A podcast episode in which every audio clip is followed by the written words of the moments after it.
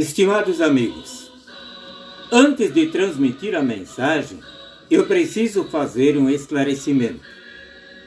Com a saída do pastor da congregação de Itajaí em novembro de 2019, eu assumi interinamente o trabalho naquela igreja.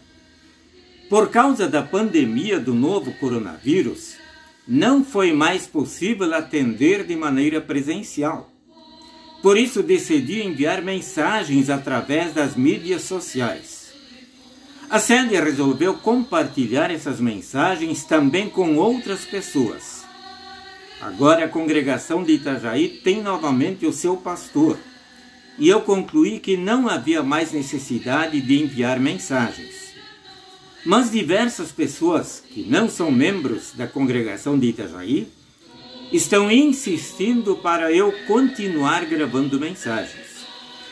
Depois de refletir, decidi postar mensagens, mas apenas três vezes por semana: terças, quintas e sábados. A mensagem de hoje se baseia nas palavras de Jesus, registradas no Evangelho de Lucas, capítulo 6, versículo 17. Felizes são vocês, os pobres, porque o reino de Deus é de vocês.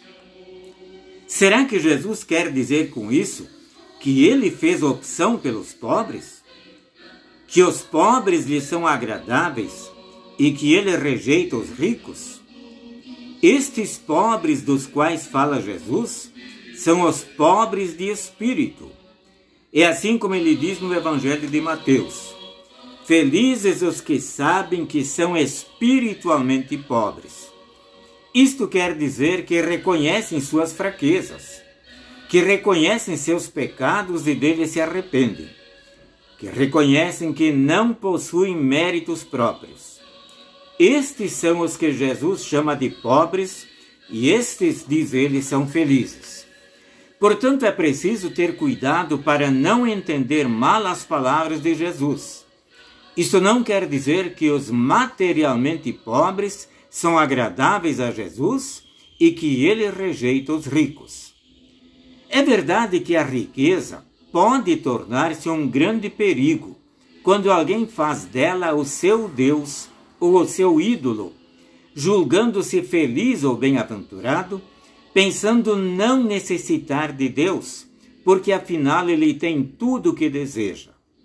Mas os materialmente pobres, os sem terra, os sem teto, quando cobiçam as coisas dos ricos, são iguais a estes. Ambos têm a mesma referência e o mesmo destino. Uns parece que têm tudo e não precisam de nada.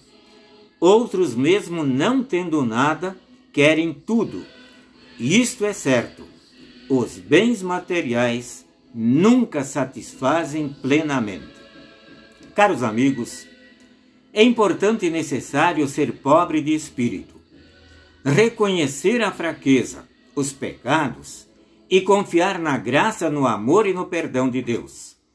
Dentro da classificação de Jesus, estes são felizes, porque deles é o reino de Deus. E para estes sempre permanece o convite: Vinde a mim todos os que estáis cansados e sobrecarregados e eu vos aliviarei. Com o perdão e pela fé, podemos ter a certeza de sermos salvos. Amém.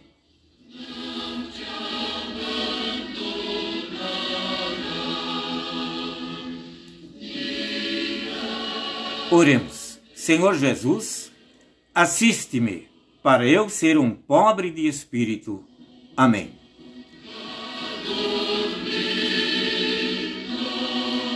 Desejamos a todos um dia abençoado na companhia do Senhor.